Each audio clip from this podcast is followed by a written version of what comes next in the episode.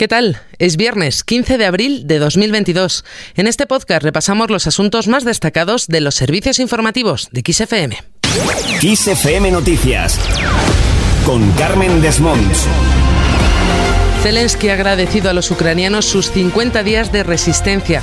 El presidente ucraniano Volodymyr Zelensky ha agradecido a sus compatriotas los 50 días de resistencia contra la invasión rusa, algo que ha calificado de gran éxito. Ya hemos resistido 50 días. 50 días de invasión rusa. Aunque los rusos dijeron que serían 5. Así nos conocen. Así es como interpretan la realidad. Ucrania ha sido defendida por sus ciudadanos por todo el pueblo. Zelensky también ha reiterado su llamada a la comunidad internacional para que envíe más armas para la defensa de Ucrania y reforzar las sanciones contra Rusia. Mientras tanto, Rusia ha intensificado los ataques contra Kiev después de que Ucrania reivindicase el hundimiento de la joya de la Armada rusa, el crucero misilístico Moskva. Así, la pasada noche se han escuchado varias explosiones en Kiev y se han recrudecido los enfrentamientos en el este del país. Las explosiones han sido muy fuertes y de las más significativas desde que las tropas rusas se retiraron del asalto a la capital. Ucrania, mientras tanto, asegura que Rusia es incapaz de hacerse con el control total de Mariupol. El portavoz del Ministerio de Defensa de Ucrania, Alexander Motusianik, ha celebrado la unión de dos formaciones militares en la ciudad, algo que ha calificado de operación táctica brillante. Eso sí, el portavoz ha admitido que la situación en Mariupol es complicada, que la lucha continúa y que el ejército ruso está constantemente reclutando nuevas unidades para asaltar la ciudad. Mientras tanto, el viceprimer ministro ruso Alexander Novak ha admitido que Europa difícilmente podrá sustituir el gas y el petróleo rusos en 5 o 10 años. Además, ha asegurado que las sanciones contra Rusia ejercen una presión sin precedentes sobre la economía mundial porque dice, estas sanciones tienen efecto boomerang sobre los países que las promovieron. Además, Rusia ha lanzado una nueva advertencia a Estados Unidos. Ha pedido que dejen de enviar armas a Ucrania o se enfrentarán a consecuencias impredecibles tanto en territorio estadounidense como a nivel internacional. Esta advertencia llega después de que el presidente de Estados Unidos, Joe Biden, se comprometiese el miércoles, tras una conversación telefónica con Volodymyr Zelensky, a dedicar otros 800 millones de dólares en ayuda a Ucrania. Cambiamos de asunto. Retirar las mascarillas en interiores es un paso de fase. La ministra de Ciencia e Innovación, Diana Morant, ha destacado que estamos en otro momento de normalidad de la pandemia de coronavirus. Por eso ha dicho, tras la retirada de las mascarillas en interiores que aprobará el próximo martes el Consejo de Ministros, se puede decir que pasamos de fase. Morant ha subrayado que en estos momentos hablamos de cifras prepandemia, de medio millón más de empleos que antes de la pandemia y de una campaña turística en Semana Santa que está mostrando muy buenas cifras. Más cosas, el PSOE defiende el diálogo para rebajar la tensión en Cataluña.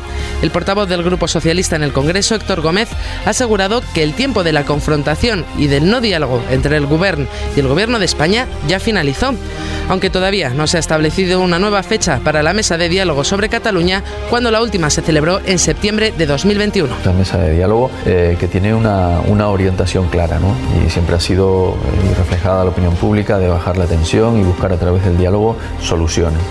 Y en materia de competencias, en materia de lo que sea, las relaciones entre los dos, eh, entre el gobierno de España y el gobierno de Cataluña deben ser lo normal, eh, pues eh, volcar en ese espacio bueno, las diferentes visiones, opiniones o demandas que se pudieran plantear.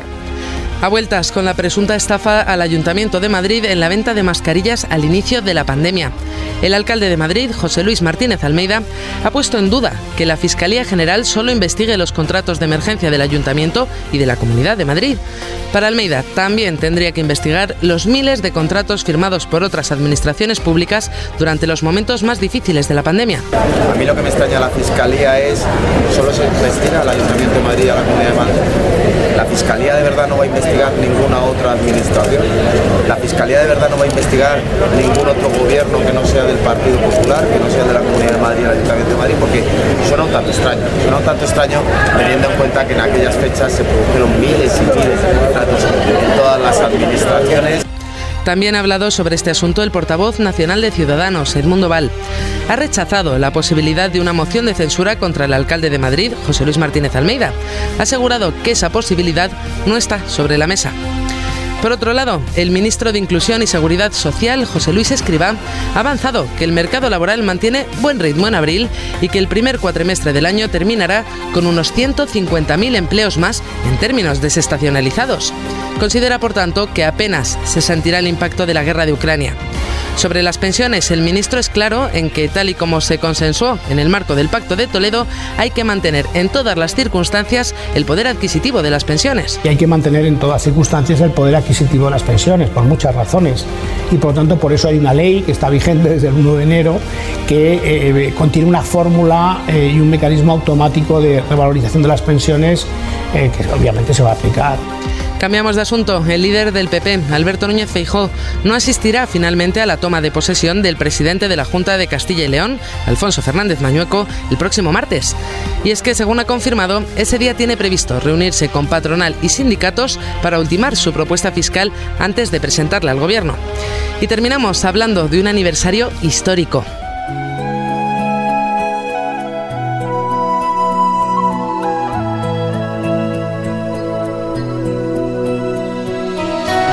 La madrugada del 14 al 15 de abril de hace 110 años se hundía el Titanic. El barco más famoso, que fue calificado como insumergible, se partía por la mitad y se hundía en aguas atlánticas tras chocar contra un iceberg. A día de hoy se pueden visitar sus restos en el fondo del mar, aunque no es barato, 97.400 euros. Se han escrito ríos de tinta sobre este hundimiento y hasta se han rodado películas. Una de ellas, la protagonizada por Leonardo DiCaprio y Kate Winslet, tenía por banda sonora la canción que escuchamos, interpretada por Celine Dion. Una película muy emotiva que dejó a casi todos haciéndose la misma pregunta. ¿Cabían los dos en la tabla? Con esto lo dejamos. Recuerda que la información continúa actualizada puntualmente cada hora en los boletines de XFM en directo. Adiós.